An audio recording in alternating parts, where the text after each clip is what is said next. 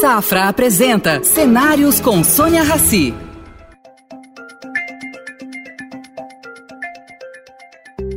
Bem-vindo, Fábio, bem-vindo ao projeto Cenários, que é uma parceria do Estadão com o Grupo Safra. Queria muito que você participasse desse programa uh, há tempos, finalmente você achou um tempinho para a gente. Um prazer estar aqui com você, Sônia, sempre um prazer. Fábio, me diz uma coisa. Você acha que os empresários, vamos falar um pouquinho do verde, você está enfronhado nesse tema, está militando nesse tema, está vendo o que pode ser feito. Você acha que os empresários entraram um pouco tarde para participar?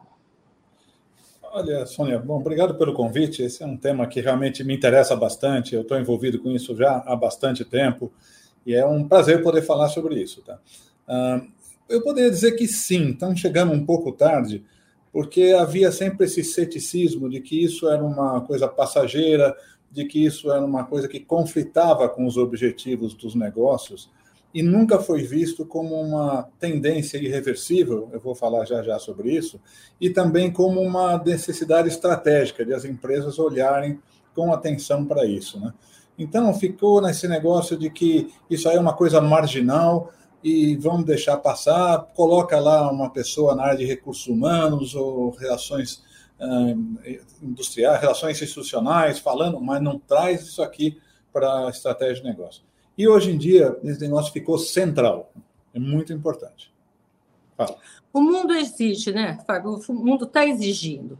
Agora, você, por exemplo, quanto é que caiu a sua ficha que isso precisava ser olhado de uma outra maneira? Olha, faz, faz 22 anos que eu comecei a mexer com isso, né? E para mim sempre era uma. Começou com a questão não apenas ambiental, mas também social, né? hoje é chamado do ESG, mas caiu a ficha de que, olha, a empresa não pode ignorar o impacto que ela causa na sociedade. Né? E daí são vários exemplos que, se tiver oportunidade, a gente pode dar, ah, de decisões que tivemos que tomar. Né? Então, vou dar um exemplo aqui. Eu estava no banco lá em 2001 e o banco financiava a extração ilegal de madeira no Paraná, curiosamente. E eu falei, escuta, esse negócio não, não vai dar certo. Quer dizer, primeiro que é ilegal, segundo que é óbvio que vai ser proibido daqui a pouco que a gente trabalhe com esse tipo de coisa. E daí apareceu a segunda empresa também, cortamos o crédito também da segunda empresa. E apareceu uma terceira que falou: Olha, eu sempre trabalhei com madeira certificada, nunca ninguém valorizou isso, vocês valorizam, é com vocês que eu quero trabalhar.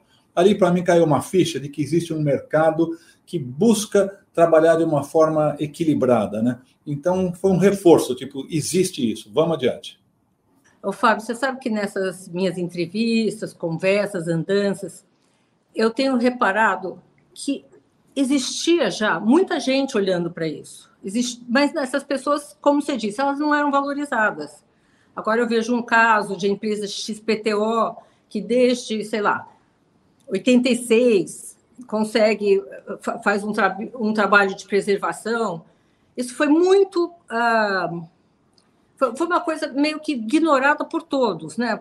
Todos, todos não, mas uma parte pequena começou agora. E como você vê hoje essa situação?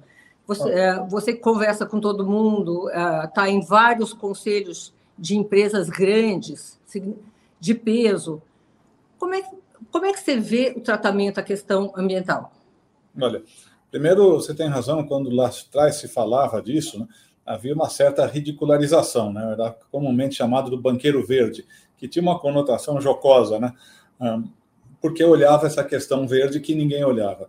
Hoje eu vejo que as empresas estão querendo trazer isso para dentro da estratégia. E por que isso, se você me permite? Porque, na verdade, três grupos, pelo menos, de, de participantes do mercado estão afetando as empresas. Um são os consumidores, que mudaram totalmente o seu padrão de consumo, e os jovens, em particular, querem saber de onde vem o alimento, se veio de área desmatada ou não, se a embalagem plástica é reciclável ou não é, se tem muito açúcar, muita gordura, muito sal, para não ficar apenas na questão do, do verde propriamente dito, mas também da saudabilidade, né? Então, o padrão de consumo está mudando e as empresas têm que ficar espertas, especialmente na Europa. Né? Então, você vê empresas europeias que impedem a exportação de carne brasileira por não saber de onde vem essa carne. Por quê? porque os consumidores lá querem saber. Então, esse é o primeiro ponto.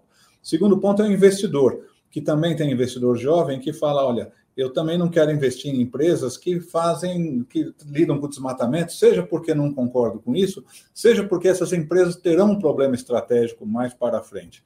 E terceiro são os talentos. Então, o consumidor, o investidor e os talentos, as pessoas que vão buscar emprego, que querem trabalhar numa empresa que comungue com eles essa visão que os jovens têm da sociedade. E daí eu termino dizendo o seguinte, Sônia: eu não sou capaz de fazer nenhuma previsão sobre economia, mas sobre demografia eu sou capaz de fazer.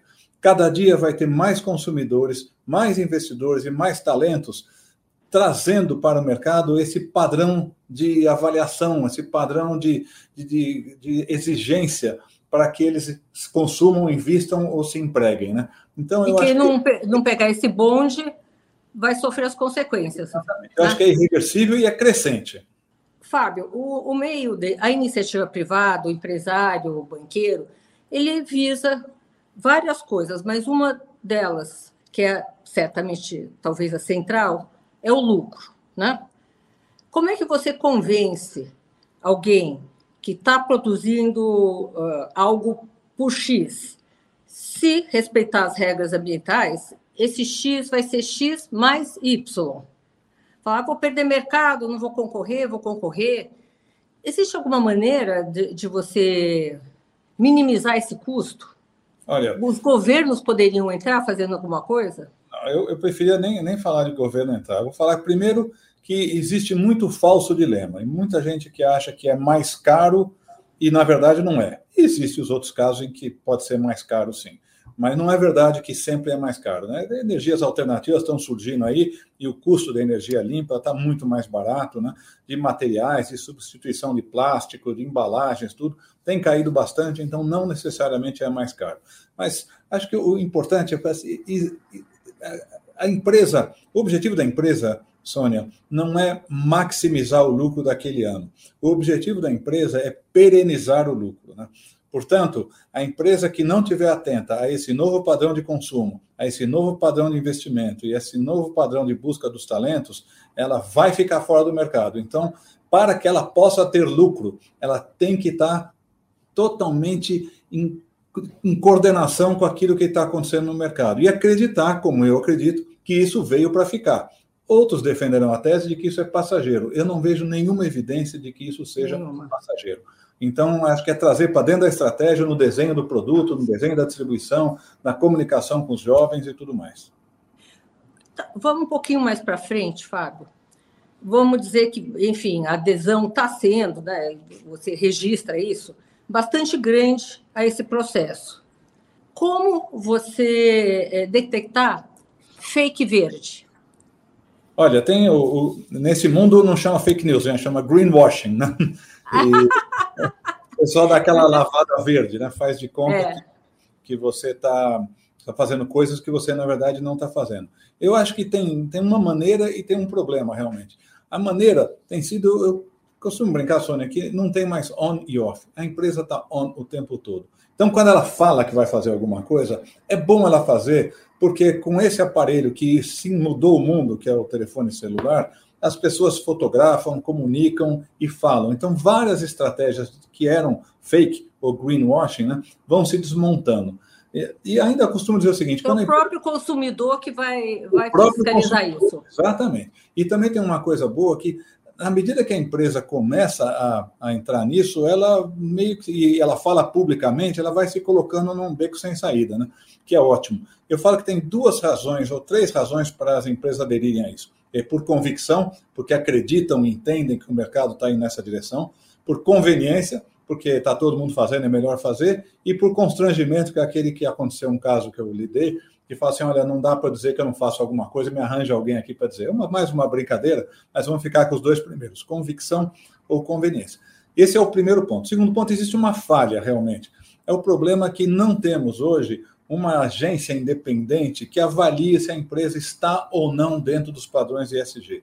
Isso é uma coisa que está sendo trabalhada aqui no Brasil pela Ambima e mundo afora sendo trabalhado também. Mas e dentro desse coisa... quadro, Fábio, que se vem se desenhando.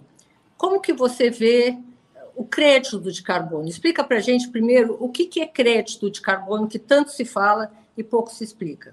Perfeito. É, uma empresa, na, na sua atividade normal, ela pode estar emitindo crédito, emitindo carbono. Ela emite carbono e ela não tem como, naquele processo industrial, nesse exemplo que eu estou dando, não tem como reduzir uh, esse carbono que ela Essa emite. emissão, né? Essa emissão. Então, daí, por outro lado, existe uma outra empresa né, que, por acaso, ou pode ser uma, um reflorestamento, para usar um exemplo mais simples, ou pode ser uma usina carvão que foi substituída por uma eh, de energia solar, que ela reduziu bastante o seu consumo de carbono, ou de emissão de carbono, desculpe, ou até zerou, até ficou negativo. Então ela, ela passa a ter um crédito. Ela fala assim: olha, tem carbono aqui que eu estava emitindo e não estou mais, ou tem carbono que eu estou absorvendo. Então, quem emitiu demais carbono pode vir aqui comprar de mim, porque eu emiti menos carbono do que previsto, ou eu estou absorvendo carbono. Então, eu tenho um crédito que eu posso vender para você. E você vai dizer: olha, eu emiti mil toneladas, porém eu comprei daquela empresa que tem um reflorestamento o equivalente a mil toneladas, portanto, eu zerei. Tá? Num exemplo e quem mais... é que checa essas operações? Então, isso é, é, bastante, é, bastante, bem checado. Né? Existem organizações internacionais também, enfim, até uh, ligadas à ONU, tudo que. E essas medidas são muito claras. Né? O Brasil leva uma vantagem nisso? Então, um ótimo ponto, Sônia. O Brasil tem um potencial gigantesco nessa para ser uma potência verde nessa questão de crédito de carbono. Né? Vamos lembrar que o Brasil é um país que é considerado, enfim, um grande emissor de carbono, principalmente pelo desmatamento, né? Mas a nossa matriz energética ela é limpa, ela é largamente hidrelétrica, um pouco de gás, energia solar e tudo mais, mas vamos ficar na hidrelétrica, acho que é 75, 77% é de energia limpa. Né? A Europa, Estados Unidos, eles têm matrizes sujas e eles precisam, obviamente, reduzir uh, compensar esse carbono que eles estão emitindo. Ora, o Brasil pode fazer duas coisas muito simples. Uma é, é reduzir o desmatamento ilegal, até desmatamento legal, isso é uma outra conversa, e, portanto, deixar de ser um grande emissor. Né? E o Brasil é o único país que tem extensão territorial suficiente para grandes áreas de, de reflorestamento ou rematamento, como alguns gostam de dizer, né, que é colocar uma mata lá, não é mata nativa, e absorver carbono em grandes quantidades. Né? Não é na Europa, não é nos Estados Unidos que tem espaço para fazer essas florestas. Aqui no Brasil tem.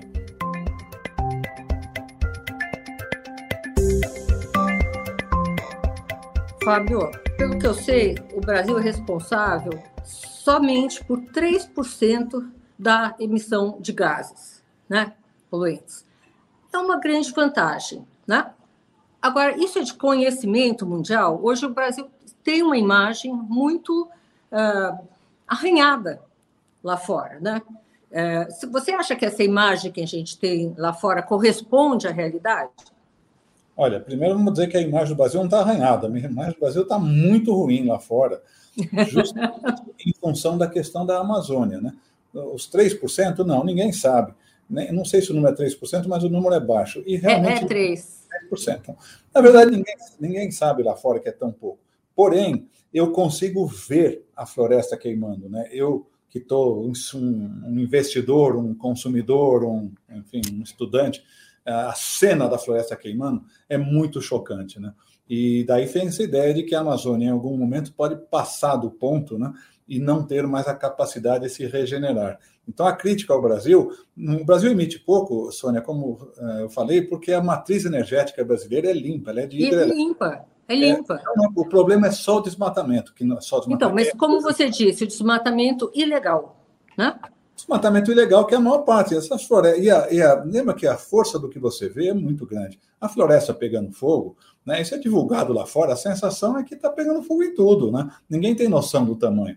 Então tem um problema de imagem. Então você perguntou. De imagem, isso que eu é acho. Exagerado, eu te perguntei, é, Por isso que eu te tá perguntei se a imagem é pior do que a situação. Na verdade, eu diria que sim, que a imagem é pior do que a situação Uh, a gente tem uma narrativa muito ruim, a gente fala muito mal sobre isso, inclusive quando fala, fala que não tem problema, que precisa desmatar, que precisa ocupar essas terras. Então, não só a cena é ruim. A gente é muita gente, né, Fábio? Você dizer a gente é muita gente. A gente, é, a gente e, e, é outra gente também, mas enfim. Uh, vou dar um exemplo concreto. Assim. Daí chega a Tesco, que é um supermercado na Inglaterra, suspende a compra de carnes no Brasil. Né? É, suspende porque eu não sei se essa carne vem de desmatamento ou não. Então, é isso que está nos matando. Né? A gente não tem nem condição de dizer. Mas isso não é uma, uma, jogada comercial também? Olha, ela, se fosse uma jogada comercial, né? se for uma jogada comercial, ela foi muito bem feita, porque ela chegou nos jovens e mexeu no padrão de consumo. Exatamente. Então, ela é ou não é uma teoria de conspiração e tudo mais, ela virou fato, virou realidade e tem jovens e você sabe disso, Sônia.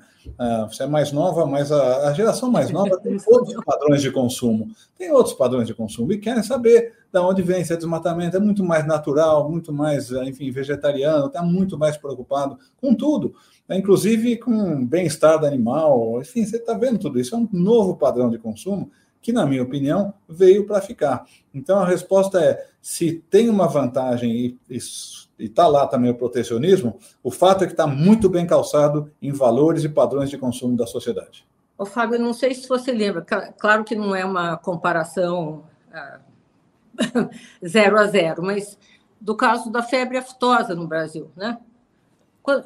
O mundo inteiro ah, chegou à conclusão que existia acentuadamente um processo de febre aftosa entre o gado brasileiro. O Brasil foi diminuindo, diminuindo, diminuindo, e virava e mexia. Nossa, um foco de febre aftosa. Sabe-se lá quem espalhava isso, e corria todo mundo atrás para provar que não era, né? Esse tipo de movimento que eu estou falando, será que é um exagero? Recentemente, cobraram de, de, uns, frigoríficos uh, que eles que, que é o seguinte, eles compravam gado esse gado, que eles atestavam que esse gado era o gado verde, tá? Engordavam e vendiam, né? Não, não os frigoríficos, fazendeiros. Chegou ao ponto de quererem saber e, e, e o que, que comia a mãe do bezerro que foi comprado. Não tem uma, uma, uma também um, um exagero? Eu, eu, sou, eu sou membro do Conselho da SOS Mata Atlântica. Eu tenho uma convicção já há muito tempo que temos que seguir esse caminho. Mas não deixar a, o mundo também aproveitar as brechas que a gente deixa. Esse governo deixa muitas brechas, não há o que fazer, assim, de imediato, mas a iniciativa privada não poderia uh, tentar, sei lá, de, de, uh, ajeitar isso para uma realidade? Oh, Vamos separar. Você falou uma coisa bem diferente de outra, né? Um, e me ajuda muito a, colocar as ideias, no, até as minhas ideias no lugar. A questão da febre aftosa, quem decide isso é uma autoridade sanitária na China, na Rússia ou na Alemanha. Então, e pode ter muita influência do que você acabou de falar. O que eu estou dizendo agora é o consumidor na ponta do texto que fala: supermercado, você está checando de onde vem esta carne? Então não tem autoridade, não tem nada. Tem um consumidor que fala: eu não quero saber de carne do Brasil se não for atestado que ela vem de área não desmatada. Vou Mas abrir... quem checa para o supermercado? Então, o supermercado, daí o supermercado vem aqui na nossa, nos nossos frigoríficos e pergunta: você consegue me confirmar que essa carne vem de área não desmatada? Daí eles fazem um trabalho de mostrar que só, só compram carne de fazenda, desculpe, gado de fazenda que é certificada, tudo mais. Daí surgiu um outro problema. Falaram, você comprou de lá, mas ela foi criada numa terceira fazenda. Então agora eles estão fazendo o, é perfeito, a tecnologia viabilizou isso, né? Que é a brincagem do bezerro quando nasce. E você vai ter o histórico do bezerro inteiro, da onde ele nasceu, onde ele foi criado e tudo mais, né? Então, é o, a mudança, Sônia, que eu acho que é importante, é que deixou de ser a autoridade sanitária para ser o consumidor. O consumidor, né? Está acontecendo com tudo que é do Brasil, as pessoas, porque a narrativa é muito ruim e porque a gente, de fato, tem uma desatenção com relação à questão do desmatamento na Amazônia, né? E deixa acontecer. Eu sei que é difícil, é gigante, eu sei de tudo isso, mas o fato é que está prejudicando, inclusive, a atração do Brasil, a capacidade do Brasil. Muito, mas muito, mas muito. É isso que eu queria eh, ver. É, se, enfim, se o desmatamento daqui a um ano for menor do que é hoje, uhum. teremos avançado um pouquinho, pelo menos? Se o desmatamento fosse começasse a cair, já melhoraria muito, muito. Eu estava num almoço discutindo uma coisa interessante, que é o problema de, de inclusão social no Brasil de, de pessoas sem, sem renda, sem acesso à educação, negros, mulheres, tudo. É um problema brasileiro. O investidor estrangeiro não está preocupado. O que o investidor estrangeiro está preocupado é a questão do meio ambiente, porque isso o impacta lá fora.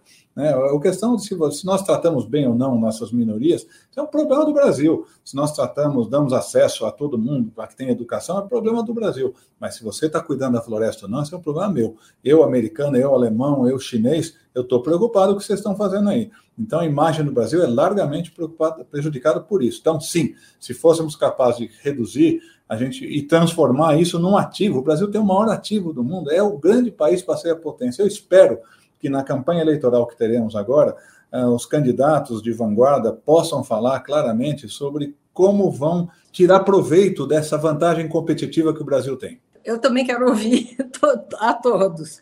Fábio, a, a, nessa COP de Glasgow, a iniciativa privada teve um protagonismo pela primeira vez, enfim, pelo que eu li e, e, e, percebi, caiu a ficha de que se a iniciativa privada não participar com recursos, a melhora ambiental não vai funcionar. O que, que você acha disso? Olha, é, quando eu converso nos Estados Unidos sobre a questão ambiental, eu sempre falo, uma coisa é a postura que a gente tem visto por parte de alguns organismos do governo federal. Outra coisa é o que os governadores têm falado, que é muito diferente, e o que a iniciativa privada tem feito, que é muito diferente. Então, você tem projetos, seja no caso dos bancos que se uniram para fazer um projeto de proteção à Amazônia, ou seja, os empresários que prepararam grandes documentos sobre como você pode proteger e estão fazendo, de fato, iniciativas e compromissos, entendendo que é fundamental para o país e que se o governo não faz, o setor privado pode sim fazer muita coisa e tem feito. A questão, Sônia, é que nenhuma empresa privada tem o poder de polícia, né? Quer dizer, você não pode ir lá impedir uma pessoa de desmatar. Isso é um poder de polícia que é monopólio do Estado, enfim, no mundo inteiro. Então, talvez, eu não, me expliquei, talvez eu não me expliquei direito, Fábio. É, o, em montante de recursos né, então, que existem no mundo a ser aplicáveis. Se a iniciativa privada também não entrar nessa onda de uma maneira organizada e maciça, nenhum, nenhum dos países, nem Estados Unidos, nem Europa, nem ninguém consegue fazer muita coisa, né? É, é, verdade. O setor privado internacional pode fazer muita coisa, o setor privado nacional tem feito muita coisa. Tem feito muita coisa. É, tem feito, e, e eu acho louvável. Eu fico muito feliz quando eu vejo a economia uh, privada se movimentando e fazendo as coisas que lhes cabem, independentemente do governo lhes dar espaço ou não. Né? Uh, investimentos internacionais vai acontecer com aquele fundo alemão e norueguês que fala: olha, eu não vou mais colocar dinheiro aí, porque eu coloco dinheiro aí e vocês não estão levando adiante, porque o, dinheiro vem para institu instituições governamentais. Né? Não estou sentindo que vocês estão fazendo aquilo que deveria fazer. Então, o governo brasileiro também não tem tratado com a devida atenção esse capital que gostaria e poderia estar vindo e vai comprar crédito de carbono, Sônia. Isso é muito importante. Isso. Vamos comprar crédito de carbono. Fábio, eu queria, eu queria te perguntar uma coisa. É possível fazer essa transação excluindo o governo, o fundo da, da, na Noruega, por exemplo? Ele não poderia ele mesmo escolher projetos e, e investir neles aqui no Brasil? Ah, tem, Sem passar por governos tem todas as dificuldades também de um governo fazer investimentos aqui no país. Né? É, em geral, não, governos não fazem negócios, né? o governo não compra terra, é, nem, nem, nem chinês faz isso, o chinês compra através de empresas chinesas. Né? Então, um governo norueguês chegar e fazer, eu acho muito complicado. E isso vai dar um barulho grande. Mas as empresas têm feito. Eu queria contestar um pouquinho a, a ideia de que as pessoas não ligam. Acho que quem não liga para a Amazônia somos nós aqui, né? Eu tenho noto uma preocupação crescente e um, uma, uma, exigência cada vez maior de que o Brasil se posicione. E olha, e tem ele, por exemplo, tem que pegar Clabin, Suzano e Natura emitiram bons no mercado internacional e conseguiram taxas mais baixas. Por que conseguiram taxas mais baixas? Né? Porque representam um risco menor na medida que estão conectados com essa realidade. Mas também porque o investidor estrangeiro quer ver empresas que cuidam na questão ambiental, né? São três nomes espetaculares aqui, né? Então, acho que tem benefício, tem conexão, mas tem que lembrar também a questão do financiamento, que na Amazônia tem um problema de titularidade da área gigantesca. Quer dizer, um problema gigantesco, desculpe. Então, você está plantando na área de quem é a área? Na área tem cinco donos naquela área. Então, também quem vai emprestar fala, eu não sei, daqui a pouco vem alguém toma essa terra aqui. Então, uma das grandes coisas que a gente tem que fazer para que haja controle do desmatamento é a, o cadastro rural, ter quem é dono desse pedaço de terra. Né? Isso é muito, que daí a pessoa cuida. Enquanto ela não for dona, ela desmata porque vai embora e outro vem atrás. Né? Então é importante. Você sabe de que tamanho esse problema, Fábio? Não, não sei. Dezenas não. de milhões de hectares. Não. É gigante, e o que eu ouvi através de pessoas que trabalham nisso é que tem propriedades que têm dois, três, quatro títulos absolutamente legais do ponto de vista formal em cima de uma mesma terra. Né? Então, especialmente no Pará. O problema é muito mais grave no Pará do que em outros estados. Né? Então, tem, tem muitos problemas a ser resolvidos. Mas sem titularidade, ninguém cuida direito. Né? Então, é um dos problemas. Tem uns projetos muito grandes, Sônia, sendo trabalhados por empresas privadas para ajudar o governo na solução dessas dificuldades. E o pequeno? O pequeno produtor, o médio produtor, aquele cara que tem uma área, sei lá, talvez um dos cinco proprietários daquela mesma área, e ele quer sobreviver ali. É, quando o Brasil começou a, a fazer o um movimento de distribuição de terra, né, por meio do, do movimento do Sem Terra, o que, que acontecia? Ah, realmente o governo ah, ah, desapropriava né, aquela área e distribuía entre os uh, registrados. Segundo passo, a pessoa não tinha recursos, não tinha dinheiro para fazer nada com aquela área. Uma vez eu fui para Rondônia ver um assentamento gigante. O que, que aconteceu naquele assentamento? Foi distribuído para 100 pessoas, né? Três anos depois, duas pessoas tinham praticamente a área inteira. Então, se você não tiver financiamento para fixar, o cara na terra, também é complicado, né? É, Mesmo mas... na floresta, fixar ele na floresta, para ele preservar eu... aquela área. De verdade, o problema não é esse. O problema são as grandes propriedades, né? Grandes propriedades que trabalham com, no caso, desmatamento para pastagem, desmatamento para soja e o desmatamento ilegal que eu estou fazendo, mas para pastagem, para soja sempre vem depois, né? Um, e agora está aí, as pessoas não querem mais comprar soja se vier de área desmatada está em todos os lugares. Então, respondendo sua pergunta, é, é, meio um sonho, assim, vamos fazer pequenas propriedades e dar financiamento. É muito difícil viver da renda de uma pequena propriedade na Amazônia, aquele fim de mundo com um custo de distribuição, de logística gigantesco, né? Então, eu acho que a ideia de fazer grandes projetos e tratar esses grandes projetos com, enfim, uma renda que pode ser a venda de madeira certificada, pode ser, é, enfim, açaí, ou seja lá qual for a alternativa, né, que exista para a região, castanha do Pará, que é outra coisa interessante que, que lá é vendido hoje, o maior produtor de castanha do Pará, que é a Colômbia, né? Então, o Brasil deixou de ser, é uma coisa impressionante. Então, deixou de ser. Então, é importante que tenha uh, estruturas grandes para apoiar essas propriedades, né? E evitar que continue a ideia de ó, a terra é de ninguém, se a terra é de ninguém, eu vou lá, corto a madeira, vendo e depois desmato mais um pouco lá para frente, né? Que eu acho que é o maior problema. E tem estudos muito bons, e pessoas estiveram lá, a própria revista Piauí, com o João Moreira Salles, tem um estudo maravilhoso sobre a Amazônia, e é muito interessante, que são várias Amazônias também, né? Aqui nós estamos falando aqui, certamente aquela mais próxima ao Pará, uh, que é onde tem o maior foco de desmatamento atualmente, né?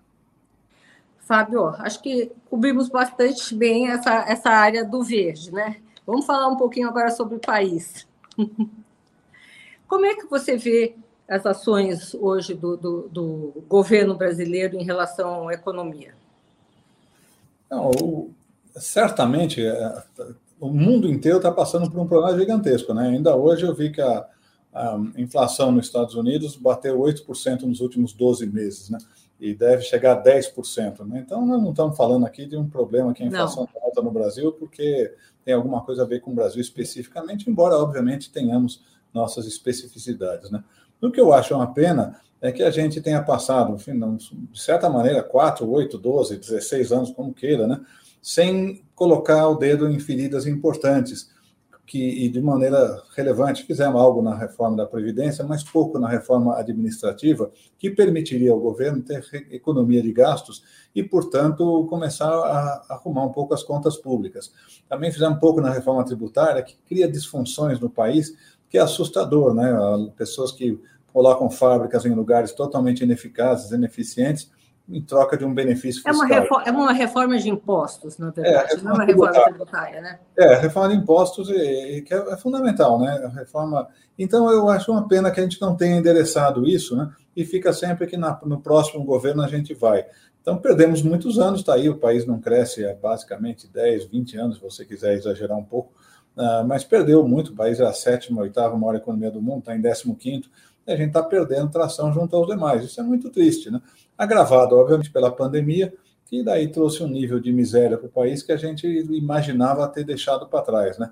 Então, agora temos o trabalho de reincluir esse pessoal que foi para a miséria, vamos dizer assim, para inclusive a insegurança alimentar, e, e, gerar empregos e tudo, e é o que a gente espera é que a gente tenha um horizonte que faça com que os investidores se sintam mais à vontade para fazer. O futuro, a... o futuro do Brasil depende das eleições de 2022? Olha, não, não é 100%, não, não concordo.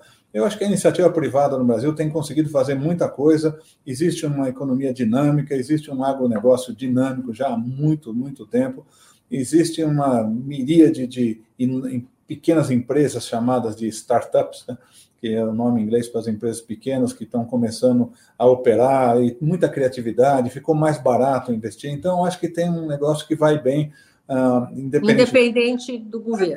E políticas, como eu mencionei agora, de uma maior racionalidade na tributação, maior racionalidade nos gastos públicos. Eu acho que são coisas que permitiriam que o Brasil crescesse. Vou dar um exemplo de uma que faz uma diferença brutal e uma boa coisa, que é o marco regulatório do saneamento básico. Fruto de discussões que acontecem há décadas já, ou seja, passou pelo governo lá, Lula, Dilma, Temer e Bolsonaro, e agora foi aprovado. E é um negócio muito bom que permite que as empresas privadas invistam em saneamento. Ganha todo mundo, porque ganha também a pessoa que passa a ter saneamento, água limpa. Vamos até limpar o nosso Rio Pinheiros aqui, até por outras razões, mas vamos limpar. E com isso a gente tem grande vantagem, grande vantagem realmente, de que o Estado é sim importante para pavimentar o caminho para o setor privado. Essa é a expectativa que temos. Fábio, eu concordo, avançamos, né? esse marco do saneamento é maravilhoso, mas o que eu não me conformo é que 80% dos brasileiros não têm saneamento básico. Isso daí foram anos e anos e anos. Tudo bem, andamos um pouquinho, né? Vamos a, a, a, redirigir essa, essa trajetória. Mas qual a explicação que você pode dar aqui para os nossos internautas do, do, do Brasil ter demorado tanto para andar nesse rumo? Olha, eu gostaria de ter uma boa resposta. Né?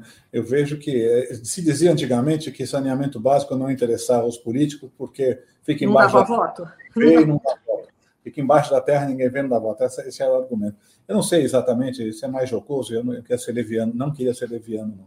Então é o seguinte: o importante né, é que eu também não entendo por que demorou tanto tempo para fazer. Eu realmente não consigo entender mas eu fico muito satisfeito de ver que no Rio de Janeiro tivemos o leilão, que foi um sucesso total, em Alagoas também teve outro, em estado de São Paulo está fazendo alguns, é extraordinário. E as empresas estão querendo investir com um horizonte de 10, 20 anos. Né?